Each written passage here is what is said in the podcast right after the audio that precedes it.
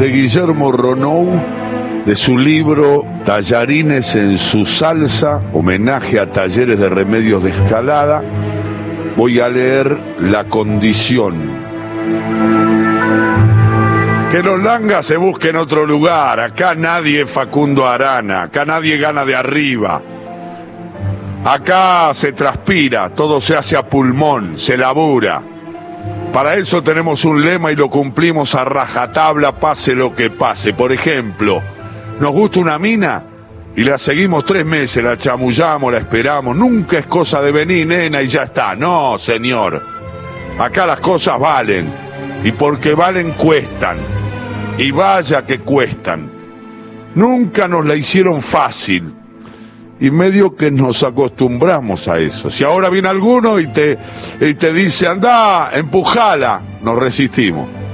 Es como que no nos da patear al arco con el arquero caído, con la valla libre, a dos metros de la línea. No, loco.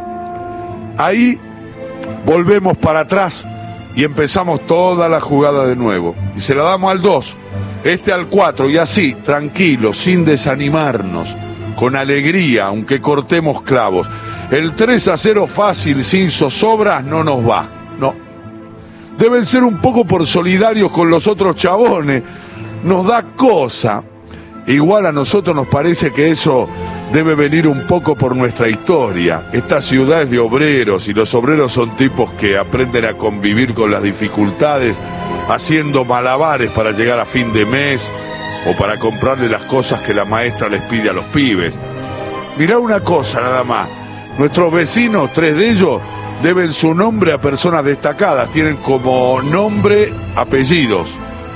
Nosotros tenemos nombre de trabajo, nombre social, nombre común, desde que pertenecíamos mitad a Lomas y mitad a Barracas al Sur. Se peleaban para ver quién nos daba menos bola. Así que nos acostumbramos a arreglarnos entre nosotros, a tener que pelearla codo a codo. Así se hizo todo en el barrio y en nuestro club. Y eso construyó nuestra manera de ser, nuestra forma, destino de hormiga, de picapedrero, paciencia china, un espíritu sufrido, mezcla de todas esas cosas. Y ese temperamento lo llevamos a la tribuna. Fíjate aquel campeonato, me acuerdo con lo que mi poca memoria permite, que me iba de casa con un hasta luego que no corresponde a la pasión. ¿Por qué? Porque íbamos tranquilos y sabíamos que nos íbamos a traer de vuelta. Eh, eh, ni con Morón tuvimos duda. En un rato vengo, me parece que le dije a mi hermano que quería que fuéramos a pescar. Y volví enseguida, sereno. El nabo, al que nunca le interesó el fútbol, me preguntó por congraciarse cómo me había ido. 3 a 0, le dije, casi sin entusiasmo. ¿Y estás contento? me preguntó. 3 a 0. No, para nada. Si no, no podría decir este relato ni escribirlo treinta y pico de años después. No estaba contento porque se había roto algo. No lo había visto como siempre al gordo Rega, por ejemplo. Estaba relajado junto al alambrado, medio de costado y sonreía. Decime, ¿Quién sonríe en un partido nuestro normal? Nos acordamos siempre de un partido en el que el juez nos echó a la manija del equipo porque decía que el jugador había entrado con demasiado corazón a la cancha. Cosas así. ¿Y por qué? Porque nosotros tenemos palpitaciones aunque ya hayamos descendido.